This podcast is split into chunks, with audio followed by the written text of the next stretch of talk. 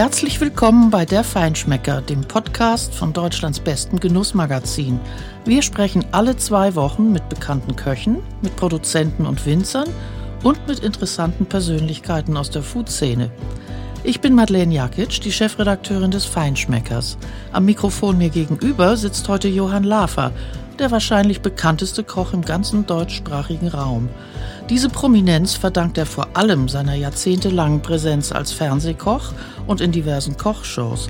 Er verdankt sie aber auch seiner Karriere zum Spitzenkoch, die ihn vor 25 Jahren zum Burgherrn beförderte, auf der berühmten Stromburg im Hunsrück. Dort war er Küchenchef, Gastgeber, Hotelier und stets an seiner Seite seine Ehefrau Silvia. Vor kurzem hat Johann Lafer die Stromburg nun verkauft. Man kann fast sagen, über Nacht. Lafers Abschied von der Spitzengastronomie hat die ganze Branche beschäftigt.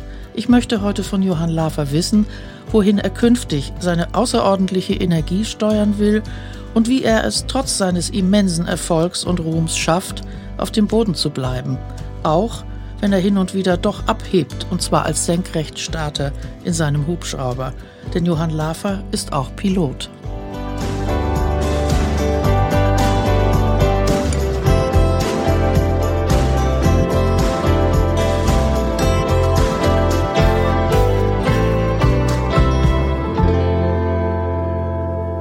Guten Morgen, lieber Herr Lafer. Guten Herzlich Tag. Herzlich willkommen beim Feinschmecker-Podcast in Hamburg.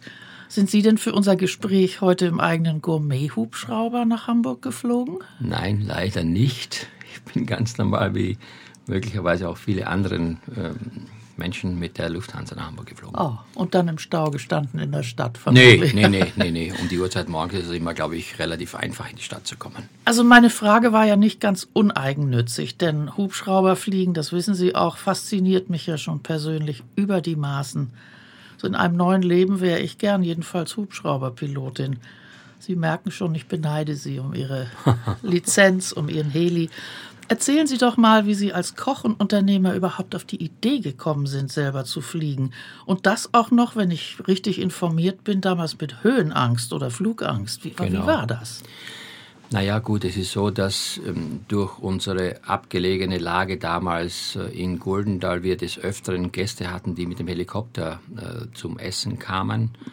Und immer dann, wenn die Gäste bei uns im Restaurant saßen und der Pilot draußen war, sagte der Pilot, Johann, hast du Lust, äh, eine Runde zu fliegen? Eigentlich sollte ich ja kochen, aber dann sind wir, während die dann gegessen haben, sind wir eine Runde wow. fliegen gegangen über den Rhein und so weiter. Und das hat mich total fasziniert, diese Flexibilität, dieses in der Luft stehen bleiben, am, am, am einem festen Ort oder nicht irgendwie äh, sagen wir mal, äh, sich am Flughafen zu bewegen, sondern einfach das so flexibel zu machen. Und da habe ich einfach dann für mich äh, gemerkt, das ist total faszinierend. Das hat mich also wirklich mitgerissen, das hat mich gefesselt. Ja, und aber lange Zeit konnte ich mir das dann finanziell nicht leisten, weil es ja sehr kostspielig ist, so einen Schein zu machen. Und dann habe ich eben 2000 dann äh, den Entschluss gefasst, das zu tun. Und der Weg für die Lizenz, der war ziemlich holprig. Wie, wie lange muss man arbeiten daran und lernen, üben, trainieren, bis man den dann hat? Das sind ja mehrere Bausteine. Das ist einmal zunächst mal natürlich, äh, muss man eine sogenannte Grundschulung machen. Also erst wenn man diese und den Sprachkurs gemacht hat in Köln, äh, damals auch für mich ein, ein ganz komisches Erlebnis, weil ich nämlich da bei dieser Behörde reinkam und dann war ich da einer von mehreren, die also diese, diese Sprachprüfung ablegen mussten. Englisch, ich, Englisch. Englisch, ja, ja, Englisch und mhm. Deutsch gibt es ja beide, äh, beide mhm. Funksprechzeugnisse.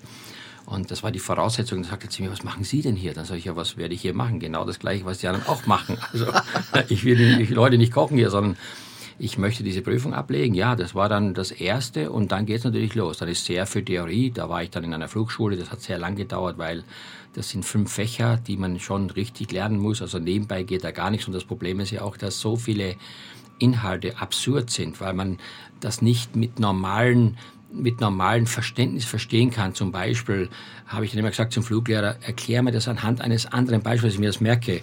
Dann sagt er, wenn die Kuh im Kreis läuft, dann wedelt der Schwanz natürlich nach außen äh, und hat mehr Auftrieb oder mehr Druck, als wenn die Kuh, ich sag mal, nur, nur kurz geradeaus geht. Ja? Das ist doch klar. Ja, aber, aber, so, aber so, das ist so ein signifikantes Beispiel. Und das ja. habe ich dann gemacht. Dann habe ich diese theoretische Prüfung gehabt. Ich hatte allerdings ein Problem, dass äh, in der praktischen Flugausbildung eben während meiner Ausbildung mein Schülerkollege und mein Fluglehrer, der der Kommandant war von einer Militärhelikopterstaffel, dass der tödlich abgestürzt ist. Und da war natürlich dann für mich ein Moment, der ganz kritisch war, denn der Leiter der Flugschule hat bei meiner Frau angerufen, ob wir schon einen Kranz bestellt haben. Und meine Frau wusste ja nichts davon, überhaupt nichts. Ich habe ja nichts erzählt. Und dann war natürlich zu Hause ja nicht unbedingt die beste Stimmung und natürlich für mich persönlich auch psychologisch, weil ich natürlich äh, klar, äh, wenn man das mitbekommt und man beerdigt seinen, seinen Schüler und der Hubschrauber, mit dem er geflogen ist, ist auch nicht mehr da.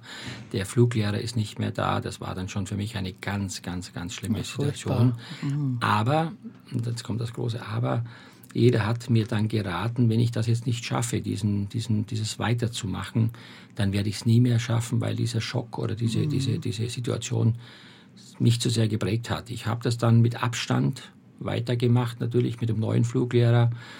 Und Gott sei Dank muss ich sagen, dass ich das dann Gott sei Dank ähm, geschafft habe. Aber ich muss sagen, es war einer meiner, also mit Sicherheit, wenn es um, um Prüfungen geht, eines der schwierigsten Dinge überhaupt, mhm. die man machen kann. Und was hat Sie das am Ende finanziell äh, für ein Opfer gekostet? Also ich glaube, ich weiß es nicht mehr ganz genau, aber heute wird man mal so, muss man rechnen mit, einem, mit einer Hubschrauberprüfung 40.000 bestimmt. Mhm. Also das, das, kommt ja darauf an, mit welchem Modell da man das macht. Mhm. Das hat ja was mit dem Flugstundenpreis zu tun. Also ich glaube, heute muss man mindestens 40 oder 45 Stunden machen.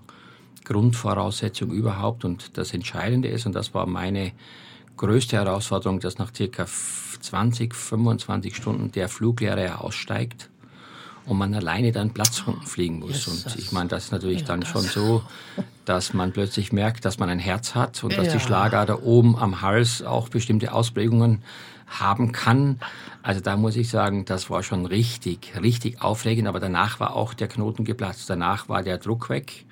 Danach war man frei. Man kriegt auch den Arsch versollt. Das ist so ein Brauch. Da muss man sich über so eine Schranke beugen und dann wird der Arsch Ach, dann verschlagen. Ja, ja, klar, weil hm. Hubschrauberfliegen hat ja sehr viel mit Gefühl zu tun. Also man sagt ja nicht umsonst, es ist sehr, sehr sensibel. Man muss alle Bewegungen innerhalb des Körpers spüren. Ja, also das ist dieses Mhm. Also auf der gleichen Ebene, äh, ruhig und, und sehr, sehr, also hat viel mit Kochen zu tun. Ich finde, die Aha. Sensibilität Hubschrauberfliegen ist vergleichbar mit sehr feinem Kochen, weil da geht nichts mit ruckartigen Bewegungen, sondern da geht alles nur mit, mit minimalen äh, Anstrengungen. und auch gleichzeitig. Ja, gleichzeitig. Das ist ja, man hat ja heute das Problem, man hat ja da drei Achsen, die Hoch-, die Längs- und die Querachse beim Hubschrauberfliegen, das heißt beim Flächenflugzeug nicht. Und natürlich, da muss man ja den Heckrotor mit den Fußpedalen im Griff haben. Man hat den Pitch, den Leistungshebel, wo man ja die Anstellwinkel der Rotorblätter hat. Und zugleich natürlich auch dann noch ähm, zieht man ja die, die Leistungsgeschwindigkeit rein. Und das alles ist natürlich schon ein sehr, sehr komplexes Thema. Also ist schon nicht ganz einfach. Ach, sehr und der Stick, der Stick, mhm. den man in der Hand hat, natürlich der ist dann so für links und rechts und für gleich und dass der Hubschrauber schön in der Waage liegt und so weiter. Also das sind schon viele Dinge und das vielleicht Schlimmste ist beim Hubschrauberfliegen, was irrational ist, nämlich wenn man langsamer wird, muss man mehr Leistung ziehen. Das mhm. kennt man ja so nicht. Wenn Damit man Auto er nicht fährt, runterfällt. Ja, wenn man Auto, ja. wenn man, dass er den Auftrieb hat, dass er mhm. der, der, der, das Luftpolster hat. Ja, und wenn man heute Auto fährt, dann bremst man, dann weiß man, wird langsamer. So, beim Hubschrauberfliegen ist genau das Gegenteil. Stoff geben und Stoff geben, damit er ja. schön sich in dem Luftpolster äh, hält, hält und mhm. dann schön langsam absacken. Das ist immer noch natürlich. Ach herrlich. Das ist, aber es ist ein Traum. Ja. Ich meine, ich, ich muss sagen, das hat mir persönlich auch wahnsinnig geholfen, äh, mein Selbstbewusstsein ein bisschen zu verbessern. Und ich bin auch stolz, dass ich das geschafft habe, weil viele haben gesagt, das schaffst du nie. Und dann habe ich gesagt, ja, wenn ich es nicht schaffe, habe ich Pech. Aber ich wollte niemandem den Gefallen tun, es nicht zu schaffen. Deswegen no, Sie hab haben sich einen Lebensraum geschaffen ja, da oben in der Luft, weg ja, von allem, nicht? Das ja, auch und auch die Entspannung. Und ich meine, es ist auch so, äh, gerade wenn man in der Gastronomie sehr stark eingebunden ist in die ganzen Prozesse und wenn man auch als Inhaber verantwortlich ist für allen Bereichen, ähm, dann ist natürlich oft ein Hobby, wo man total abschalten kann oder wo notwendig ist abzuschalten, großartig. Das hat mir sehr gut getan, hat mir auch sehr geholfen, weil ich einfach ja endlich mal was gehabt habe, wo ich nicht während mein Fahrradfahren oder sonstiges schon wieder gedacht habe, habe ich jetzt das Fleisch bestellt oder muss ich das noch machen oder kommt der Koch heute, sondern da wusste ich ganz genau, jetzt bin ich weg, jetzt konzentriere ich mich auf das und damit habe ich auch einen Weg gefunden, mhm. vom Alltagsthemen ein bisschen abzulenken. Na, vor allen Dingen abschalten ist es in dem Sinne nicht, sondern es ist ja eine maximale Konzentration ja, aber eine komplett auf etwas andere. anderes genau. in einer anderen mhm. Sphäre. Nicht? Ja, absolut, absolut, Wie war das denn? Hatten Sie damals Höhenangst oder Flugangst? Genau, ich hatte Höhenangst, äh, Höhenangst in der Form, weil ähm, ich sage mal, ich habe immer schon gemerkt, wenn ich mit meiner Cousine, die lebt hier in Tirol, auf die Zugspitze gefahren bin, dann habe ich immer vor lauter Angst in dieser Gondel fast die Schlaufe ausgerissen, beziehungsweise mhm. habe ich mich oben auf der Zugspitze nicht getraut, vorne ganz an dieses, wie sagt man da, an dieses äh, Gitter oder an den Zaun zu gehen, ja. Und das natürlich ist beim Hubschrauberfliegen dann mit einer Glaskuppel noch viel schlimmer, weil da hast du kein, hast du kein, ja, man guckt unten kein raus, Zaun, kein ja, Gitter, Wahnsinn. du hast ja gar mhm. nichts, du bist ja dann in mhm. diesem Käfig eingefangen. Und dann war also so, dass der Fluglehrer, äh, Gott hab ihn selig, dass der Fluglehrer mir erklärt hat, es gibt zwei Möglichkeiten. Man macht, ein, ein man macht eine, eine Therapie, die kann man machen, gibt es in Frankfurt ja auch so Seminare, wenn man Flugangst hat. Oder wir machen das auf die brutale Art und Weise. Ich versuche dir beizubringen, dass wir uns da drinnen sicher fühlen, dass ich nicht sterben möchte und dass wir zusammen einfach ein Gerät haben, womit wir einfach das Gefühl entwickeln können, das passt so. Und dann hat er mit mir solche Sturzflüge und alles Mögliche gemacht. Also ich hatte keine Körperstelle mehr, wo nicht Wasser rauskam. Also ich kam ja. jedes Mal raus, es war alles nass vor lauter Angst und Angstzustände. Mhm. Aber ich muss dann sagen, so nach drei, vier Mal, glaube ich, war das dann so, auch bei den Rheinanhöhen da, wo wir das geübt haben, habe ich gemerkt, jetzt langsam gewinne ich Vertrauen oder ich habe dann nicht mehr diese Angst, weil ich gemerkt habe, na ja, man kann da schon relativ viel mit dem Hubschrauber machen. Ja, das ist ja auch Todesangst. Nicht? Ja, ja, so, man hat so richtig, richtige Angst, aber Übungen ich muss sagen, das hat mir dann geholfen. Heute habe ich, auch wenn die Leute bei mir im Flieger oft sitzen, weißt du, oder im normalen Flieger und dann, wenn es so Turbulenzen gibt, dann, oh, dann zittern die da oder schreien. ja. Dann denke ich, was habt ihr denn jetzt? Bleibt einfach nur ruhig, setzt euch jetzt dahin, ganz locker bleiben, ja? Vertrauen. Ja, ja, das ist dann klar, weil mhm. ich sag mal, das ist, wenn man natürlich selber fliegt, weiß man ja, wie das entsteht, durch die Thermik und so weiter, dann hat man irgendwann keine Angst mehr. Und wenn Sie jetzt so mal alleine unterwegs sind, die Zeit dafür finden, nehmen Sie sich dann Butterbrot damit drauf und nee, singen Sie nee, dann nee. da ganz laut oder was machen Sie? Nein, ich habe ja Sie ergriffen. Ich habe sehr viele Plätze, an. Äh, wo ich äh, weiß, zum Beispiel wir haben bei uns in der Nähe, also schon etwas entfernt in Niederoberstein, einen Flugplatz, wo ja auch die Bundes, äh, das Bundesheer, die Bundeswehr immer hinfliegt oder auch solche Leute wie Stefan Raab und so. Das ist ein Gasthaus. Die gibt schon, glaube ich, 50 Jahre noch länger immer die gleiche Wirtin und da kann man ja dann aus dem, aus dem Helikopter aus das Essen bestellen. Also es, gibt ja dieses sogenannte NATO-Alphabet. Also Lima zum Beispiel ist ein, ein, Lima ist ja das Wort mit L das heißt zum Beispiel, wenn ich sage, okay, hier äh, zur Landung und dann einmal Lima, dann weißt du genau, Lende mit Bratkartoffel und mit, mit Röstzwiebel zum Beispiel. Oder Foxtrot ist Filet. Also das dann sagt, dann, dann bestellt man schon das Essen da. Das, ist auch, das war auch eine Prüfungsfrage. Ich glaube, das ist der einzige Flughafen auf dieser Welt, wo man das machen darf. Also wo man das Essen wirklich unter diesem NADA-Alphabet bestellen kann. Herrlich. Es gibt auch so eine Fliegerkarte. Mhm. Und dann landest du da und dann gehst du essen. Also ich habe schon so viele Leute aus dem Ausland gehabt, ganz treu Deutsche, also so richtige urige deutsche Küche, also richtig große Portionen. Und das Schöne ist, die haben so einen offenen Kamingrill. Da sitzt einer den ganzen Tag. So ein Schwenkgrill, so mit so einem Gitter der grillt das ganze Fleisch in dem Restaurant und nebenbei macht er den Funksprechverkehr. Dann meldest du dich um, oh, äh, hier zur Landung, ja, oder Info oder irgendwas auch immer. Und dann sagt er, Moment mal, ich muss mein Ländchen umdrehen jetzt. Was wollen Sie? Ja, wir haben die Bahn sowieso in Betrieb und was weiß ich was alles, Segelflüger in Sicht oder sonstiges. Das finde ich einzigartig, das ist ein Erlebnis und deswegen mache ich sehr viel so Dinge. Oder ich gehe oft einmal zum, äh, zum Haribo-Platz oder Dr. Riegel in, Bo in, Bacher, in Boppard äh, zum Golfplatz oben kann man landen. Also ich kenne mittlerweile ganz viele Restaurants oder auch Golfplätze, wo man dann direkt vom Restaurant landen kann und das macht immer natürlich ja, ich sag mal, es ist nicht immer nur vom Vorteil, weil Leute denken, jetzt kommt der Prolet wieder da oder sonstiges. Das muss man auch ein bisschen einschränken. Aber ich sage immer, ich habe in meinem Leben Gott sei Dank äh, nichts geklaut und äh, ja, ich bin froh, dass ich das selbst kann. Und ich glaube, wenn man es selber macht, ist die, ist die Akzeptanz oder der Respekt auch noch größer. Ja, aber das sagt, muss okay, man ihnen ja erstmal nachmachen. Ich gehe jetzt mhm. nur irgendwo hin mit meiner Familie nur zum Essen und lass mich dahin fliegen, sondern das ist wirklich so, das glaube ich ist mittlerweile bekannt und deswegen sagen die Leute auch Respekt. Finde ich toll, dass der das kann und auch das wirklich auch selber macht. Und was ist besser, Lima oder Foxtrot? In dem Restaurant, ich würde sagen, äh, da ist alles gut, weil es sind so große Portionen. Es ist noch so eine richtige, schöne, alte, klassische Mehlsoße. Oh. Wenn du da so ein Filet mit Pfeffersoße bestellst, also Frau Jacke, ich kann Ihnen sagen, also du denkst immer, ich bin irgendwie jetzt schon äh, scheintot oder ich habe das irgendwie gar nicht in meinem Leben mitbekommen, aber ich kenne sie noch als Kind von früher. Es schmeckt einfach. Da kannst du halt sagen, was du willst. Es ist jetzt keine moderne Küche, aber was die machen, nicht mehr zugeben, nee, dass es schmeckt. was ne? die mhm. machen, ist einfach so handfeste, ehrliche Küche. Und ich muss sagen, ja, und die Frau kenne ich gut. Es ist eine herzensgute Persönlichkeit. Ihr Mann ist vor kurzem gestorben und also ich gehe öfter hin. Ich muss sagen, ich liebe das. Und wenn auch Ausländer kommen, die sagen jedes Mal, oh, ist this old Germany? Ich sage, ja, this is old Germany.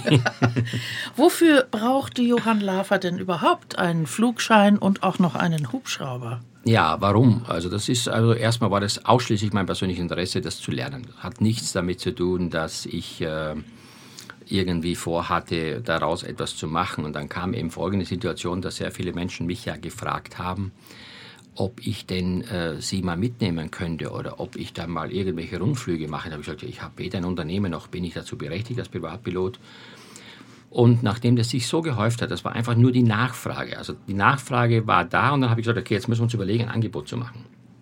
Und dann kam natürlich die Frage, was machst du? Kann, muss ja was mit meiner Kernkompetenz zu tun haben. Also fliegen, ich bin ja kein Pilot oder ich habe keine Firma. Es muss was mit Gourmet zu tun haben und daraus entstand Heligourmet. Mhm. Und dürfen Sie denn Ihre Gäste selbst fliegen ich darf oder muss da ein Co-Pilot Ich darf zu kontrollierten Flugplätzen darf ich sie fliegen und mhm. auch da, wo ich persönlich als Privatpilot eine genehmigte Außenlandegenehmigung habe. Aber wir machen das meistens so, dass wir natürlich, weil der Hubschrauber in Mannheim steht, wir immer zu zweit fliegen, um einfach auf Nummer sicher zu gehen, auch für mich, uh, Safety First, also immer gucken, dass es alles passt und dass es alles auch letztendlich gewerblich, ohne dies natürlich ist es ja echt sehr, sehr, sehr komplex, das Thema. Da gibt es enorme Vorschriften. Also immer wenn man, wenn ich Sie heute einlade und Sie zahlen nichts, sind, sind von mir eingeladen, ist das möglich, aber bei Leistung gegen Entgelt, mhm. das ist dann immer, immer mhm. ein gewerblicher Auftritt und der muss natürlich dann perfekt organisiert und auch durchgeführt werden. Und deswegen immer diese Sicherheit mit einem Berufspiloten und mit meiner Wenigkeit, dass da also absolut auch die Vorschriften eingehalten werden. Und das heißt, äh, Sie haben dann äh, Ihre Gäste, vielleicht vier Personen oder wie genau, viele Sie vier, da auch vier, immer vier, vier, genau.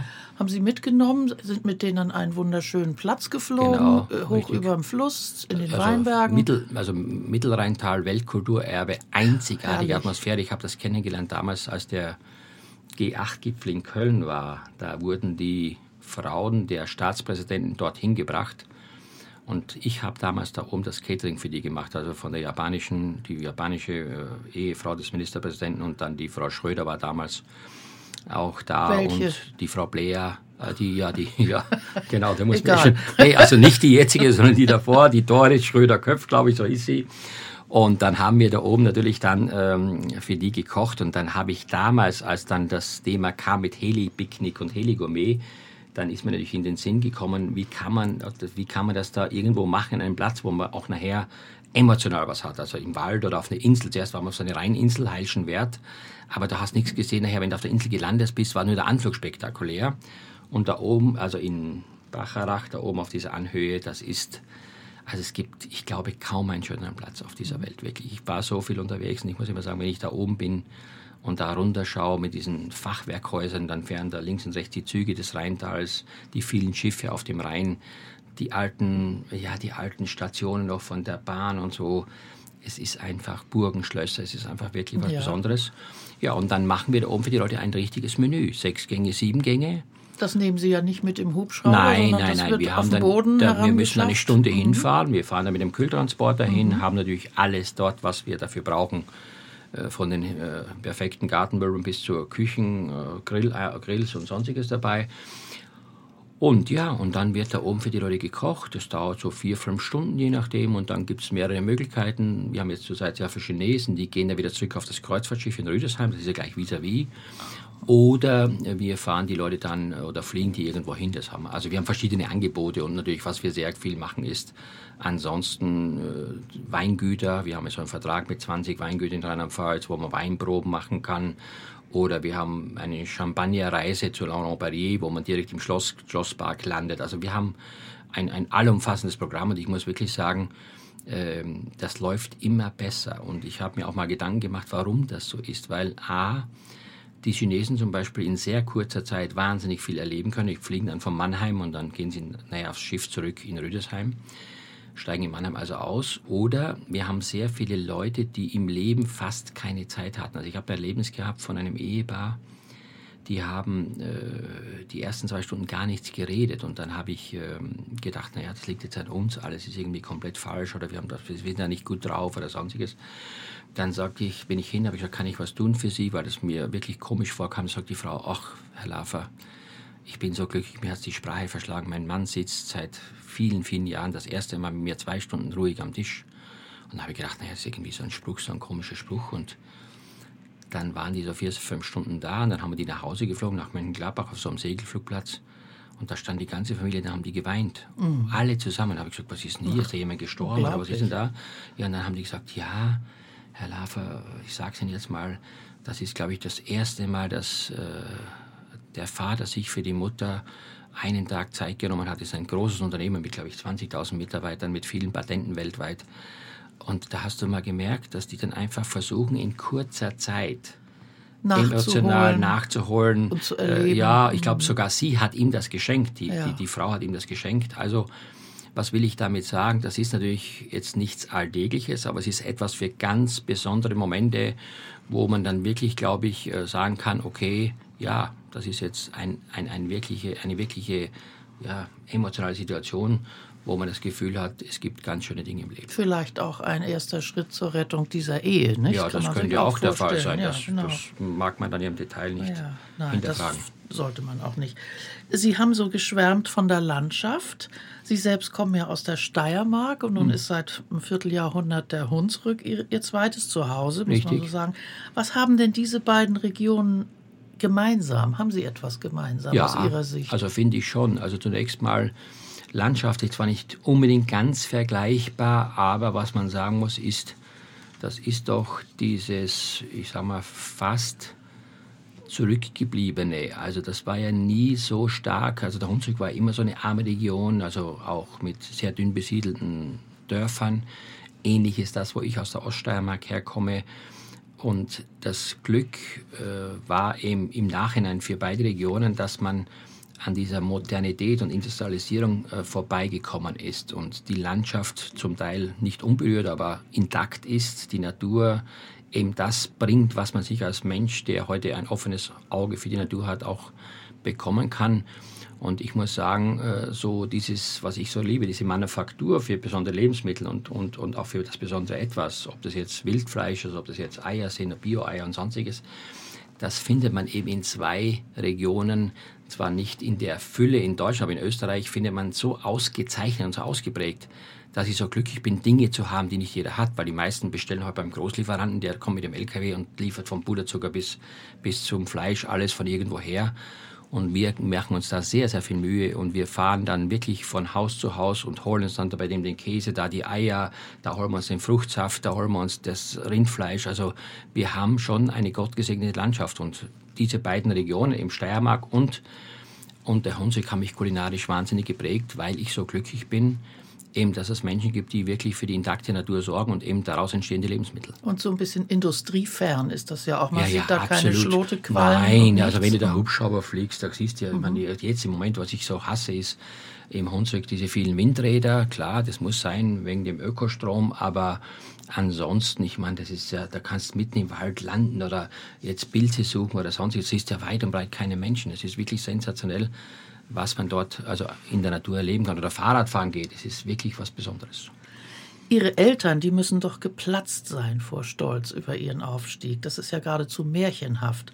Nicht? Also ja, ich sage mal, ich weiß nicht, ob meine Eltern das so im Detail äh, einordnen. Leben die noch? Die ja, meine Mutter ja, hatte ja jetzt äh, vor mhm. kurzem ihren 89. Geburtstag. Mhm. Mein Vater ist leider schon vor vielen Jahren verstorben. Mhm. Ähm, ja, ich sag mal, ich glaube, dass meine Mutter äh, mehr sieht, äh, immer wahrscheinlich, was muss das Kind tun, um bestimmte Dinge zu erreichen. Das ist ja bei Eltern ja oft so. Ich sehe es ja auch bei unserer Tochter, die in London lebt und dort studiert und Master macht gerade. äh, da ist für mich, ich sage mal, oft dieser Inhalt, wenn, man so jemand wie Sie äh, Kreativ Direction äh, studiert, nicht klar messbar, weil ich ja nicht in dieser Uni bin und auch nicht mitbekomme, was diese Portfolios bedeuten. Aber das ganze Umfeld, wo wohnst du da? Wie geht's dir? Was isst du? Äh, wie viel musst du in der Schule sein? Was, wie, wie groß ist der Aufwand? Das ist so diese menschliche Kehrseite. Meine Mutter äh, fragt immer zuerst, und geht's dir gut? Was, was machst du? Also, sie könnte auch sagen, na, ich habe dich jetzt wieder gesehen in der Zeitung oder im Fernsehen. Nein, es ist schon so die persönliche Fürsorge, was ich auch toll finde, dass man nicht am Erfolg oder an irgendwelchen Dingen gemessen wird, sondern dass man wirklich als Kind auch Kind bleibt. Weil ja. ich meine, ich erwarte nicht von meiner Mutter, dass sie jetzt sich von mir verbeugt, weil ich jetzt äh, irgendwas gemacht habe. Ich habe dir immer so einen Spruch geprägt, die sagt, ja, äh, das ist der Hansi aus der Steiermark, der kocht jetzt wieder Johann, aber für mich ist es immer noch der Hansi. Und das ist das, das, ist das Wunderbare, weil sie hat mich, glaube ich, nie äh, anders gesehen. Für sie bin ich immer noch der Hansi und die emotionalen Erinnerungen von damals sind bei mir und bei ihr fest verankert. Mhm. Das ist schön, weil es ist bedingungslos und es ja. ist wahrscheinlich die engste ja, Beziehung, die man ist, dann in seinem Leben hat. Ja, und auch, das muss man auch mal sagen, ist auch bei Kindern so, ich meine, äh, diese bedingungslose Liebe zu den Kindern, dieses Aufrichtigsein, unbeeinflusst von dem, was du hast und was du bist, das ist unbezahlbar, Leute. Mhm. Das ist für mich unbezahlbar, weil ich meine, du weißt heute nie, wer weint es denn wirklich ehrlich mit dir oder wer, wer guckt in die Augen oder auf wen kannst du dich verlassen. Und ich habe auch nicht nur gute Zeiten gehabt. Und ich sag mal, mich kann nichts mehr erschüttern, weil ich mitbekommen habe, wie man jemand dann auch ohne sich darüber Gedanken zu machen, wie eine heiße Kartoffel fallen lässt. Das ist dann mhm. wirklich brutal. Und deswegen bin ich so stolz, auch dass ich das Gefühl habe, dass die Kinder und natürlich die, allen voran die Ehefrau, dass mhm. es Menschen sind, äh, die auch zu dir stehen, wenn es dir mal nicht so gut geht oder die sagen, Mensch Papi, äh, mach dir nichts draus, ich helfe dir jetzt oder wir machen das gemeinsam. Das ist schon ein großes Glück. Das werden viele nicht verstehen, die vielleicht nicht so eine intakte Familie haben, aber für mich ist das nach wie vor der Quell der mhm. Quell meiner, meiner Beruhigung, der Quell meiner auch meiner Entspanntheit. Und wenn die Tochter heute zu mir sagt, sage ich was, ich fahre zu ihr nach London und äh, sage, komm Schatz, wir haben uns so lange nicht gesehen, lass uns, ich, wir gehen jetzt, was ich, zu Herods und da will ich dir was kaufen. Sagt sie, Papi, nein, ich möchte nichts. Ich möchte mit dir heute Abend schön essen gehen. Ich möchte mit dir in einem Restaurant sitzen, eine schöne Flasche Wein trinken. Ich möchte mit dir Spaß haben. Dann merkst du das auch selbst für die Kinder. Nicht dieses dieses Materielle, dieses Vordergründige, sondern dass die sagt, okay, nein, mit dir mal zwei, drei Stunden reden, kein Handy, wir sitzen da, wir unterhalten uns, wir, wir reden über Dinge, die man sonst oft nicht am Telefon gar keine Zeit dafür hat.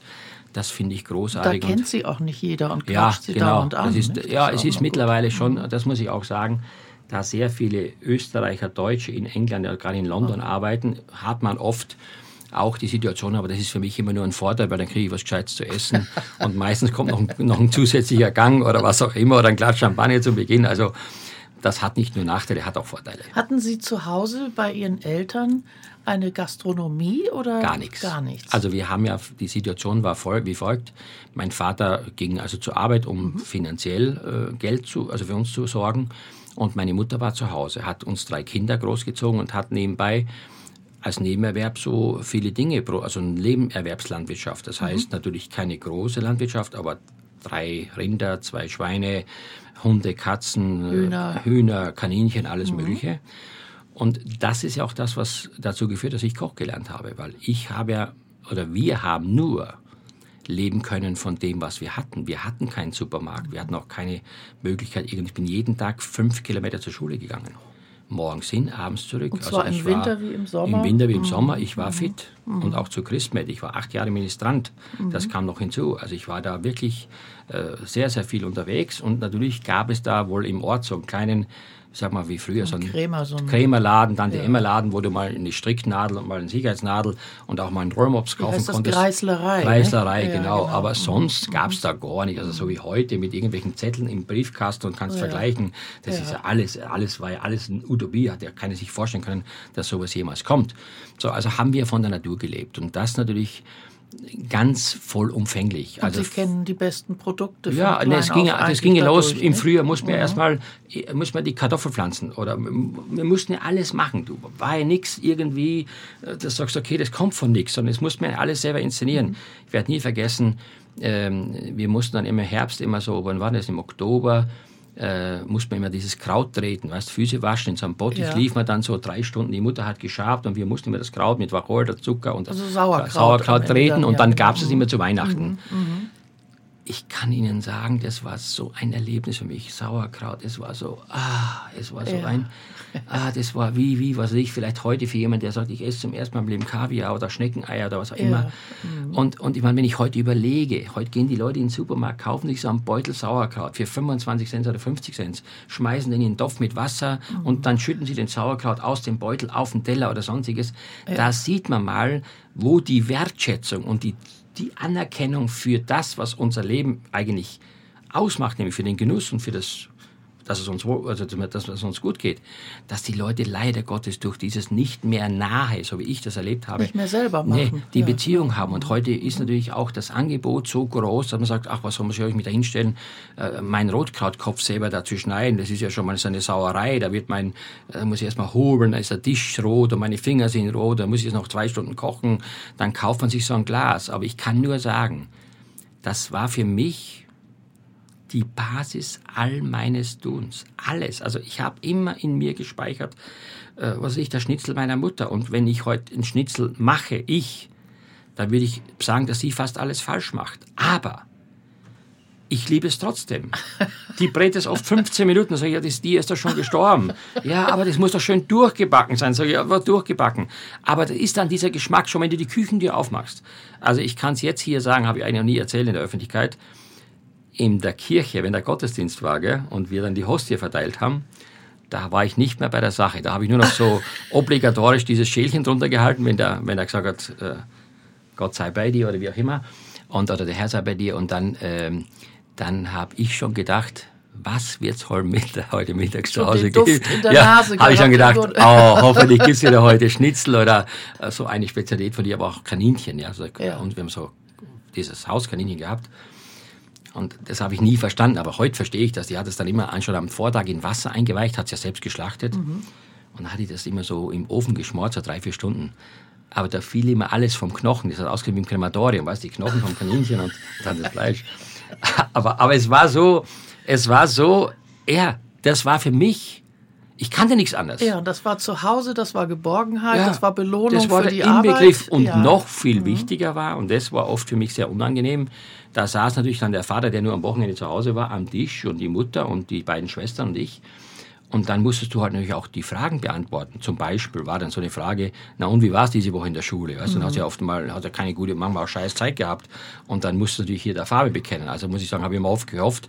Aber das gibt's ja auch heute gar nicht mehr, die Kommunikation. Ja, es ist wirklich so, dass oft die Schüler oder die, in dem Fall die Kinder nach Hause kommen, ein Zeugnis bekommen und dann, dann irgendwo legt man das Zeugnis hin und dann vielleicht gucken die mal drüber oder sagen, Oder sie gehen in die Schule und wollen den Lehrer verklagen. ja, oder das gibt's ja auch. Also das muss ich wirklich sagen, das ist etwas, was so in der Form durch diese Schnelllebigkeit wahrscheinlich nicht überall mehr kommen wird. Aber ich wünsche mir das persönlich.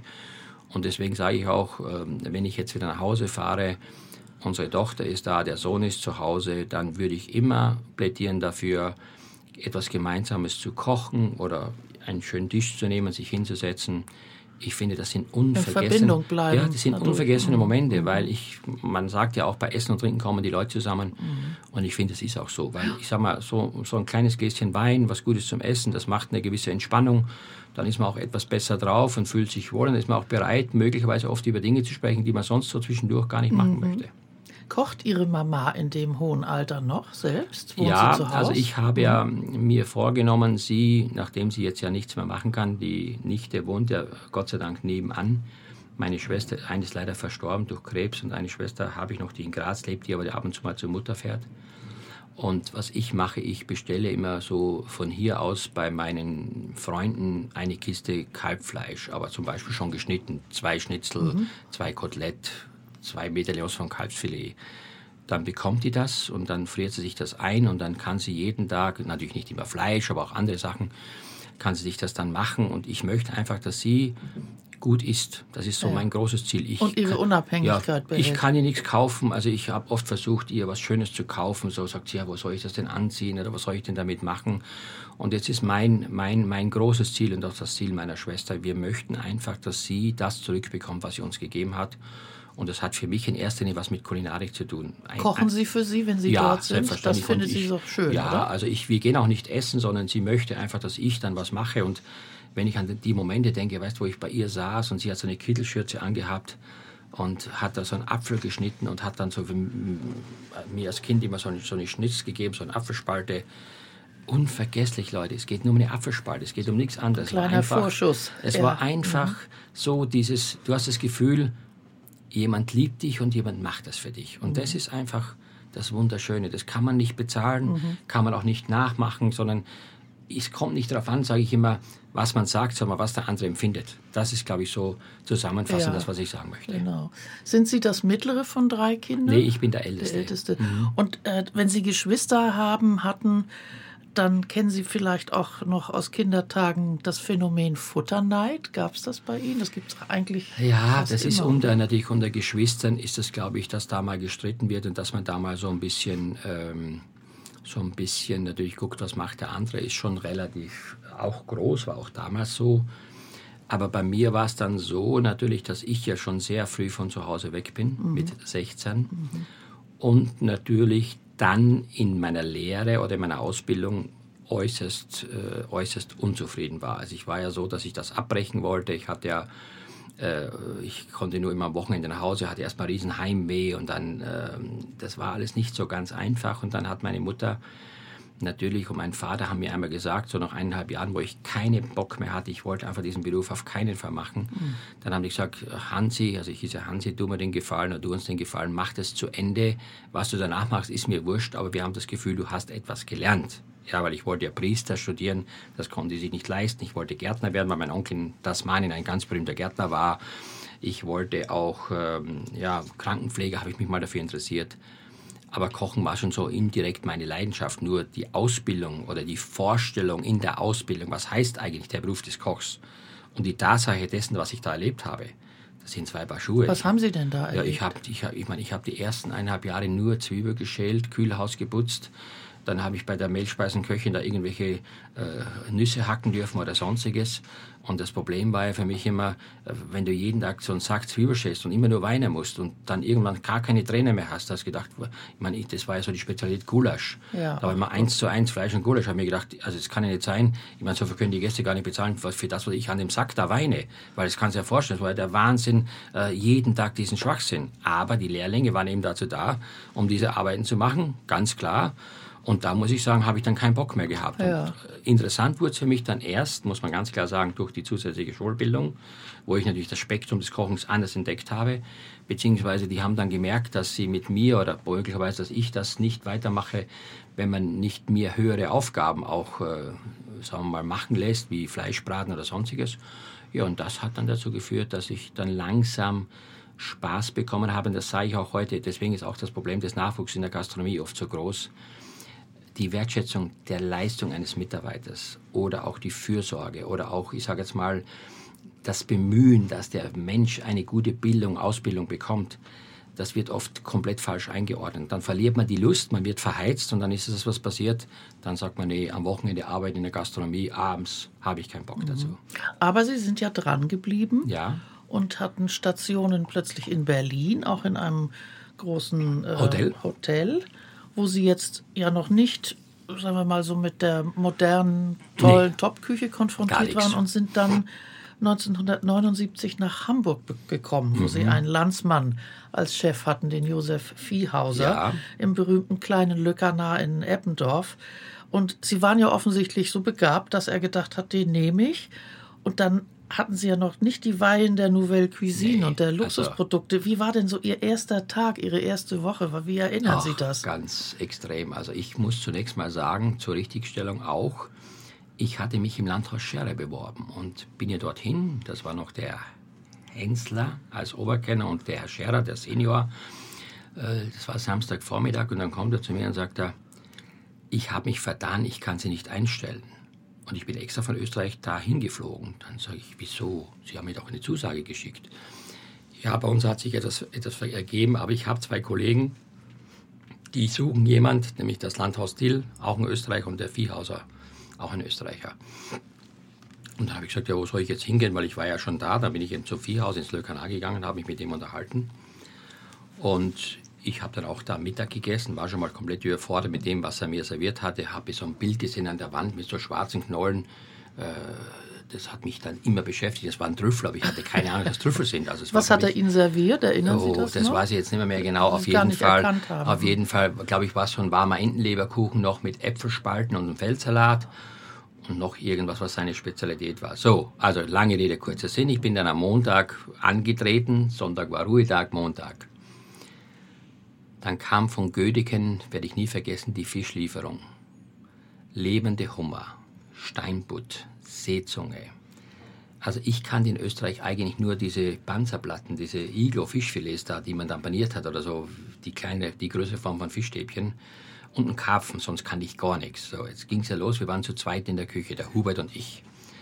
Und der Hubert hat natürlich gedacht, naja, der Neue soll das jetzt machen, der soll ganzen Zeug, das ganze Zeug da machen. Ich kannte den Hummer von meiner Berufsschule, da haben wir so einen Plastikhummer an der Wand gehabt und da hat der Lehrer mit so einem langen, ausziehbaren Zeigestab gezeigt, was man essen kann. Vorne die Scheren, hinten den Schwanz. So, jetzt musst du dir vorstellen, jetzt krabbelt dieses scheiß Tier da vor dir. Jetzt musst du irgendwie ja gucken, was mache ich jetzt mit dem? Erschlage ich den oder äh, gab es auch kein Handy mit Internet, sondern irgendwie muss ich den ja irgendwie kochen. Also auf jeden Fall habe ich mich äh, herabgelassen. Hubert gefragt, sagte, ja, ja, du machst jetzt hier Wasser mit Gemüse und Kümmel und dann kochst du kurz und dann nimmst du raus. Ja, aber dann waren sie erstmal da. So, dann ging es ja weiter mit Ausbrechen. Also Ausbrechen, wie kriege ich das Zeug da raus? Schlage ich jetzt da drauf oder fällt es von alleine raus? Ich hatte keine Ahnung, wie. Hat es Sie Überwindung gekostet, ja. die lebenden Hummer in Kochen? Ja, selbstverständlich. War ja für mich alles, war ja alles für mich, alles neu, kann es ja nicht vorstellen. Mhm. So. Und dann irgendwie haben wir uns dann weiter durchgerauft und dann war ja das Allerschlimmste für mich, etwas zu kochen, was du nicht kennst. Also jetzt, wie soll ich denn was kochen, was ich in meinem Leben noch nie gegessen, gesehen und verarbeitet habe? Das war für mich das Größte überhaupt, die größte Herausforderung, das zu tun. Deswegen sage ich immer, äh, oft sagen die Leute, mir schmeckt das nicht oder ich esse es nicht. Man muss einfach sich auch erstmal dran gewöhnen oder man muss die Erfahrung sammeln. Gut, das haben wir dann mit Hilfe des Herrn Viehhauses gut hinbekommen. Der hat mir dann alles beigebracht und so weiter. Und äh, ich habe dann äh, entdeckt Fisch, Steinbutt. Und der Fisch hat mir so, da gab es noch diese großen Steinböden, die wilden, und der hat mir so gut geschmeckt. Und dann immer nachmittags, wenn der Chef und der Hubert weg waren, habe ich, hab ich, hab, hab ich zu Hause niemanden gehabt, in meiner Wohnung nichts, bin ich in die Küche, habe mir so 300 Gramm Steinbutt genommen, schön langsam gebraten in so brauner Butter wie so eine Seezunge mm. und Brokkoli und am Mandelbutter dazu und Brokkoli. Ja. Ich habe jeden Nachmittag saß ich da und das war für mich so ein kulinarischer Orgasmus, weil das war so ein geiler Fisch, der hat mir geschmeckt. Ich kannte nichts außer diese Panzerplatten. Ja. So. Und ich glaube, 14 Tage später dann irgendwann kommt der Chef und sagt, das kann nicht sein, unser Wareneinsatz, unser Fischeinkauf ist dermaßen gestiegen, seitdem der Lava da ist. Da kann ja was nicht stimmen. Und da muss ich das natürlich beichten. Und seitdem war natürlich das Thema auch vorbei, mit den Nachmittags immer lecker essen. Mhm. Aber ich habe damals schon natürlich diesen, diesen Horizont erweitert und habe dann auch, nach, als ich das erste Mal den Lohn bekam, angefangen, auch, ich sag mal, essen zu gehen. Dann konnte ich mir so ein bisschen was leisten. Natürlich nicht die teuren Restaurants, aber da gehe ich mal ins Land Scherra oder gehe mal dahin. Und das hat mich natürlich dann immer mehr neugierig gemacht, äh, wie, man, wie man das weiterentwickeln kann. Und was ja ganz von dieser Zeit stammt, ist ja, das war dann meine Idee, bei Desserts gab es immer nur Creme Karamell oder Bananen oder irgendwas sowas. Und ich habe damals angefangen, das war ja meine Idee, abgeleitet von der Esther Hasi-Torte, eben die Desserts auf den Teller zu tun. Also wir haben da mit so Fruchtsoßen oder mit Vanille- und Himbeermark ja. so ein Muster gemalt mit dem Stäbchen. Mit dem Stäbchen. Und dann haben wir darauf das Dessert gemacht. Und es war eine Revolution. Ich werde nie vergessen, Mousse à Chocolat. Das war, glaube ich, das Bocuse-Rezept. Die Leute sind ausgeflippt, wie man ja. heute dir sagen, Mousse à Chocolat kann ich ja von jedem äh, Industriekonzern mittlerweile als Tiefkühl- oder Kühlprodukt kaufen. Aber so haben wir angefangen und das hat mich sehr geprägt. Ich war allerdings, das muss ich auch sagen, ich glaube, das war der Betrieb, wo ich am wenigsten lang war. Und deswegen habe ich auch an diesem Betrieb die, die wenigsten intensiven Erinnerungen, auch Rezepte. Also ich kenne auch vieles und ein Erlebnis muss ich jetzt hier loswerden, weil das hat was mit Ihnen auch zu tun, beziehungsweise mit dem Restauranttest zu tun. Ähm, ich, Restaurant hat ja mittags aufgemacht und abends 12 Uhr. Die Maria, Schwiegermutter, Putzfrau und Hausdame sozusagen, ein Oberkellner und wir beide in der Küche. Ich kam um Viertel vor zwölf äh, von der U-Bahn-Station und bin dann da rein und dann sitze ich da an der Bar wie immer mit der Maria, die Putzfrau hin, die geputzt hat und trinke so meinen Morgenskaffee. Einfach nur da. Weil wir mittags so gut wie nie einen Gast hatten. Kommt einer rein mit so einer Jacke und sagt, ja, ja, hier, ähm, heute Mittag will ich zum Essen kommen, es ist noch Viertel vor zwölf, kann ich schon meine Tasche lassen, ich komme dann um 12 Uhr. Ja, sagt so bis 12 Uhr, aber es war keiner da, die Maria und ich. So, 12 Uhr kommt der Gast, dann sagt die Maria, ja, was soll ich jetzt machen? Ich kann schlecht mit meiner Kittelschürze da jetzt den Gast bedienen. Hast du nicht Lust, nicht Lust, äh, den Gast zu bedienen? So, dann hat er gesagt, bin ich runter und äh, sagte zu mir, er sind Österreicher, hat er gestimmt, sind er seit kurzem hier, hat auch gestimmt, also er hat gedacht, der Gast, ich bin der Viehhauser. Aber ich war nicht der Viehhauser, ich war nämlich möglicherweise, ja, hat er es verwechselt. So. Und dann bestellte er als erstes eine halbe Flasche Krug ich habe keine Ahnung, was ist das überhaupt. Ich meine, ich dachte, das ist ein Krug oder irgendwas, was ja. null. Ich habe in meinem Leben noch nie was von Krug gehört oder von Krug, Champagner oder wohin. Ich wusste nur, äh, dass man als erstes Brot und Butter serviert. Das habe ich dann oben aufgebacken und habe dann das hingestellt. Und dann habe ich mit der Maria zusammen, wie ein Verrückter, haben wir da zehn Minuten, eine Viertelstunde überlegt, was ist Krug und haben dann zufällig in diesem Weinkühlschrank diese halbe Flasche gefunden dann habe ich noch nie in meinem Leben Champagner aufgemacht. Noch nie. Also keine Schade. Ahnung. Und dann zitter ich mir da einen ab und dann schießt. Vor dem Gast. Alles vor dem Gast. Wenn, wenn Sie jetzt hören, wer das war, fallen Sie in Ohnmacht. Dann, dann schießt dieser Korken raus und das, das halbe, also dieser halbe Champagner läuft über den Brotkorb. Da wird er schon gedacht haben, naja, also hier verstehen Sie Spaß oder ist das ein Volldepp oder was will der da? So. Dann hat er bestellt. Ich werde es in meinem Leben nie vergessen. Äh, als erstes Vorspeise war die Spezialität warmer Entenleber, Flan mit Äpfel und so einem Salat. Man muss die Masse immer frisch machen, also Hühnerlebereien oder Entenlebereien mit Eier und mit Sahne und Gewürz und so weiter. Und dann wird es in so einem Dimbalförmchen im Ofen unten im Wasserbad gegart. Ich nehme nach, es hat immer gedauert, 25 Minuten, ich nehme dieses Förmchen raus und es läuft wie eine Suppe auf dem Teller. Also kein Flan, sondern so eine Lebersuppe. Hat ausgesehen wie schon mal gegessen. Also Katastrophe. Aber ich konnte nicht nochmal anfangen, weil ich kann sich vorstellen, nochmal, wenn man so denkt, hat der Gast, jetzt hat er mir schon einen Champagner im Brotkorb gekippt und jetzt nochmal eine Stunde auf die Vorspeise. Das ist doch ein Witz hier. Also auf jeden Fall habe ich dann einfach dieses, diese Suppe gelassen, habe so den Feldsalat reingesetzt, ja, so, habe so ein paar Preiselbeeren noch dazwischen gesetzt und die Äpfelspalten zur Verduschung, also so quasi merkt eh keiner, und dann habe ich den das serviert. Hat natürlich nur ein bisschen gegessen, hat alles zurückgeschickt. Habe ich gedacht, das war Im jetzt. Ernst, das haben Sie so aufgetragen? Ja, und dann einen Löffel halt. Ich war, nie, war niemand da. Der Oberkellner hat verschlafen, der Chef war nicht da. Ich war allein in der Küche, die Putzfrau im Restaurant. Was soll ich jetzt machen? Ich meine, das ist der Gast. Augen zu und so, durch. Augen zu. Oder? Mhm. Dann das zweite, weiß ich mal genau. Und das dritte hatte irgendwas mit Fisch gegessen. Und dann kam der Viehhauser. Mhm. Oberkenner war immer noch nicht da. Dann sieht er den Gast und dann war das Klaus Besser. Klaus Besser, der berühmte, berüchtigte Restauranttester. Ja. Oh Gott. Mhm. Ich hatte ja keine Ahnung, also was weiß ich, wer Klaus Besser ist. Ich meine, ich war ja, neu, kein Null, was, ja. meinem Leben noch nie was gehört von diesem Bessers Gourmet-Journal oder was auch mhm. immer. So, und dann hat er natürlich, äh, ist er hin zum Besser und dann sagt er, also Herr Viehhauser, nee, also was ich heute hier erlebt habe, das übersteigt meine, meine fantasiereichsten Vorstellungen. Das ist doch absolut der Wahnsinn. Und dann irgendwann kam mir das Besseres Gourmet raus mit dieser Bewertung. Die war ja, ich meine, unterirdisch beschissen und die ersten drei Gänge. Als ich das gelesen habe, ich glaube, ich habe zwei Jahre gebraucht, um das zu verarbeiten. Also ich habe gedacht, ich, ich bin kein Koch, ich bin der größte Depp, ich habe keine Ahnung. Ich hatte auch keine Ahnung, muss man ganz klar sagen. Ich hatte auch nicht die Erfahrung, gar nichts. Aber gleichzeitig habe ich mir gedacht, na ja, Johann, das war jetzt so, das kannst du nicht mehr rückgängig machen, aber der Mensch hat immer eine zweite Chance verdient. Und ja. das hat mich dann wirklich angespornt, in mir aufzunehmen, diese Art von Perfektionismus, dieses Konsequente. Ich habe gesagt, ich werde nie mehr was rausschicken, was ich nicht selber essen würde. Ich mache mir immer Gedanken, das, was ich mache, schmeckt es auch dem Gast. Und das war dann so eine gewisse Gewissensbeeinflussung von meiner Seite. Und seitdem, wie gesagt, lasse ich auch nichts mehr durchgehen. Also wenn heute was ist, was ich, äh, ich frage, also immer früher natürlich in meiner Küche war nicht, dass ich da irgendwie zusammengeschissen habe. Ich habe gesagt, okay, zu dem Koch, guck dir das mal an du nimmst jetzt eine Schürze, setzt dich ins Restaurant, zahlst 40 Euro für den Hauptgang ja, oder 45. Dann kommst du zu mir. Kommst wieder zurück mhm. und zahlst auch dafür. Ja. Meine Frau gibt dir noch ein Wasser, dann kommst du. Und dann hast du schon gemerkt, dass die Leute anfangen nachzudenken, ob ja. sie das, was sie produzieren, auch tatsächlich äh, so machen, dass das nachher auch äh, dementsprechend bezahlt wird. Und das, das habe ich von dieser Situation gelernt. Und ich muss sagen, ja, natürlich, die Kritiken haben nach wie vor wehgetan, aber man konnte damit etwas besser umgehen. Ja, naja, also waren ja auch Umstände, die natürlich keiner ja, durchblickt aber wissen Sie, hat. So wenn, es ist ja auch im vielleicht Nachhinein... war es sogar ganz gut. Ja, es war vielleicht ganz gut für mich. Meine, mittlerweile habe ich es verdaut. Immer wenn ich da an der Martinistraße vorbeigehe, denke ich mir, das war die Stätte meiner Vernichtung. Dann aber fahren Sie mittlerweile, mit überhöhter Geschwindigkeit ja, mittlerweile ist da, ist, ist da ein Supermarkt drin, denke ich mir, ja, ja ist, da hat keiner mehr was mit dieser Entenleber zu tun.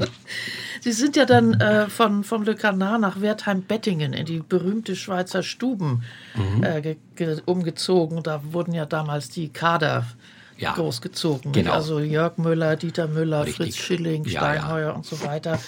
Ähm, kann man sich ein solches Restaurant, wie das damals war, in heutigen Zeiten noch vorstellen, wenn Sie sich so daran erinnern, was da serviert wurde, wie dort ja. Äh, gelebt, genossen, auf ich bin, mir nicht, ich bin mir nicht ganz sicher. Also ich sage mal so, wenn ich heute zum Heberling gehe, dort wird ja auch die Tradition sehr hochgehalten und die Frage stellt sich immer, will man jetzt das Neue oder will man das, was Tradition und was bekannt ist? Das ist immer die große Gewissensfrage. Ich meine, ich werde nie vergessen, ich war in der Patisserie, diese Trüffelsuppe Bocuse, die ich noch äh, zu Zeiten, als Bocuse selbst noch gelebt hat, einmal bei ihm gegessen habe ich für 90 oder 95 Euro.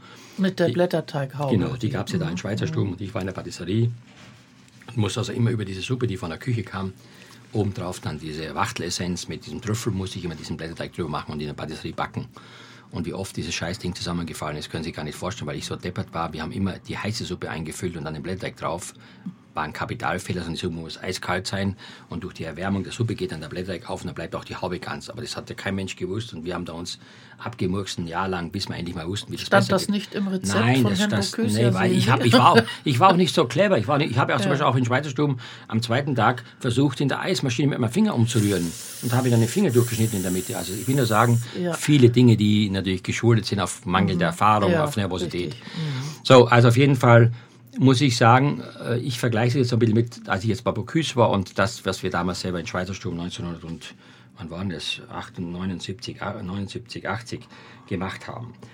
Ich bin mir nicht so sicher. Ich habe das Gefühl, äh, dass dieser, dieser maulvoll Geschmack oder dieses Ehrliche, dieses klar zuordnebare, vielleicht nicht in der Portionsgröße, aber zumindest mal in der Daseinsberechtigung jetzt wieder aktueller wird denn je, weil ich meine, die Gäste können oft nicht mit diesen sehr komplizierten Speisen etwas anfangen oder zuordnen. Ich sage immer, das muss ja auch dem, dem Gast verständlich sein. Ich meine, ich schätze das sehr, ich schätze alle Kollegen, ich schätze diesen Aufwand, ich schätze diese Kunst. Aber wenn Sie heute 15, 20 verschiedene Komponenten auf einen Teller haben und Sie sollen dann das alles einzeln mit Ihren Sinnesorganen zuordnen. Das macht Arbeit. Das ist Arbeit und man ist oft mhm. überfordert oder oft sagen die Leute, ich möchte was Gescheites zum Essen haben. Ja. Den Spruch mhm. hört man ja oft. Also glaube ich, äh, dass so ein Restaurant heute wie die Schweizer Sturm existieren kann. Die Frage wird sein, wo in einer Stadt wahrscheinlich leichter als auf dem Lande, weil man vielleicht dann nicht dorthin fahren würde und sagt, okay, ich fahre jetzt von Hamburg nach Wertheim-Bettingen und esse dort äh, in den Schweizer Stuben. Das war damals ja einer der wenigen Highlights überhaupt der kulinarischen Szene in Deutschland. Das wird sein, aber ich bin nicht ganz davon abgeneigt zu sagen, wenn heute einer das konsequent machen würde, diese Klassiker, sie neu interpretieren, dagegen gibt es eigentlich nichts zu mhm. sagen. Vielleicht kommt das noch. Warten wir es mal ab. Ja, ich war ja noch mal da. Wir haben uns ja da mit den ganzen Kollegen getroffen. Sie haben ja ein paar davon aufgezählt. Wir haben ja dann so, was ich, 20 Jahre Schweizerstum gehabt und so weiter. Ich kann Ihnen nur sagen, es ist schon ein Jammer zu sehen, wie das vor sich hin vegetiert dort, wie das alles kaputt ist. Wir waren ja auch noch mal drinnen dann die Küche ist so wie früher, da ist ja alles äh, stehen gelassen worden. Der Show war hinten, die Tennishalle fällt zusammen. Das ist schon, das ist schon, also für traurig, mich ist traurig. Das, das ist eine mhm. ganz traurige mhm. Geschichte. Und ich meine, die Familie Schmidt, der, allen voran der Adelbert Schmidt, der war ja ein Verrückter, ich meine, was der auch an Aufwand betrieben hat, nach Italien zu fahren, immer das Beste zu holen, die besten Produkte, die beiden Müllers, großartige Chefs, ja. Aber was will man dazu sagen? Es mhm. ist so, wie es ist und wir können daran nichts ändern, weil möglicherweise bis dato keiner gefunden worden ist, der überhaupt diese Immobilie, keine Ahnung, weiter betreibt oder ich weiß es nicht. Ich finde es nur sehr schade. Aber generell, glaube ich, ist es schon so, dass die Schweizer Stuben in einer Zeit zu verstehen und zu sehen sind als dieser große Aufbruch in Deutschland ja, ja, zur, zur, Haute Cuisine überhaupt, nicht? Dafür braucht war der, man so der, etwas. Der, wer nochmal, der, der Herr Schell, wer nochmal, der, der Bundespräsident Scheel. Walter Scheel, Walter Scheel, mhm. oder der mhm. Brandt war da immer zum Essen da. Ja. Also ich habe der Gäste kennengelernt, die habe ich ja nicht einmal von, von, vom Fernsehen gekannt. Also ich war ja auch neu. Also es war schon, muss ich schon sagen, also es war schon. Das war ein Fest eigentlich, Fest, dieses Restaurant. High-End Cuisine. Mhm. Ich werde nie vergessen, also einer meiner größten Bannen auch in der, in der öffentlichen Wahrnehmung war, ich hatte dann die Idee, so eine Quadratmeter große Pralinenplatte, das haben wir dann gehabt, aus Silber so vollzulegen mit Pralinen, also Silberplatte mit Pralinen mhm. vollzulegen. Und zwei Kellner gehen zum Gast und der Gast kann sich dann selber rausnehmen, was er möchte. Und das dann eines Sonntagsabends ähm, war es dann so, dass der Adalbert Schmidt mit acht Leuten da saß und sagt, der Patissier, der Lava muss jetzt mal rauskommen. Ich bin dann raus und sagt, setzen Sie sich dahin. Und sagt er zum Kellner dann, bringen Sie mal dem, dem Lava jetzt, äh, den, bringen Sie mal den ältesten Cognac. Und das war dann dieser Louis Dres, diese schöne mhm. Flasche. Heute weiß ich das, damals wusste ich gar nichts. Und diesen großen Cognac-Schwenker. Und ich war ja gewohnt, so als Kind von zu Hause, den Schnaps musste so trinken, weißt du, so als Stammbein. Stürzen. Ex, ex. Jetzt sitzen wir dann da, kommt der Cognac-Schwenker, der Kellner murkst da einen ab und dreht den hin und her und rauf und runter, damit er schön ausgekleidet ist. Und ich habe gesagt, zum Wohl, danke Herr Schmidt und danke liebe Gäste. Und, und zack, runter und weg, damit. Und weg war der und bin aufgestanden und bin gegangen. Und habe gemerkt, irgendwie haben die ganz komisch geguckt, keine Ahnung. Irgendwie war, irgendwas habe ich mir gemerkt, irgendwas falsch gemacht.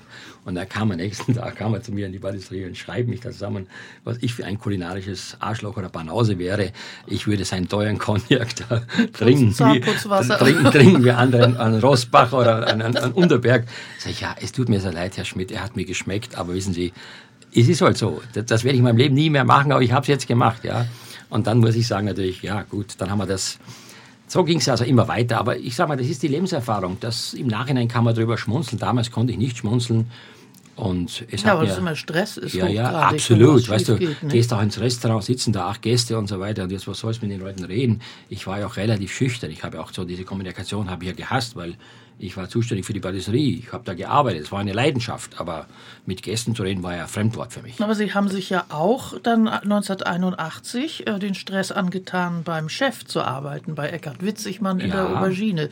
Äh, was hat Sie an ihm eigentlich nachhaltig beeindruckt, wenn Sie das heute so zusammenfassen würden in der Rückschau?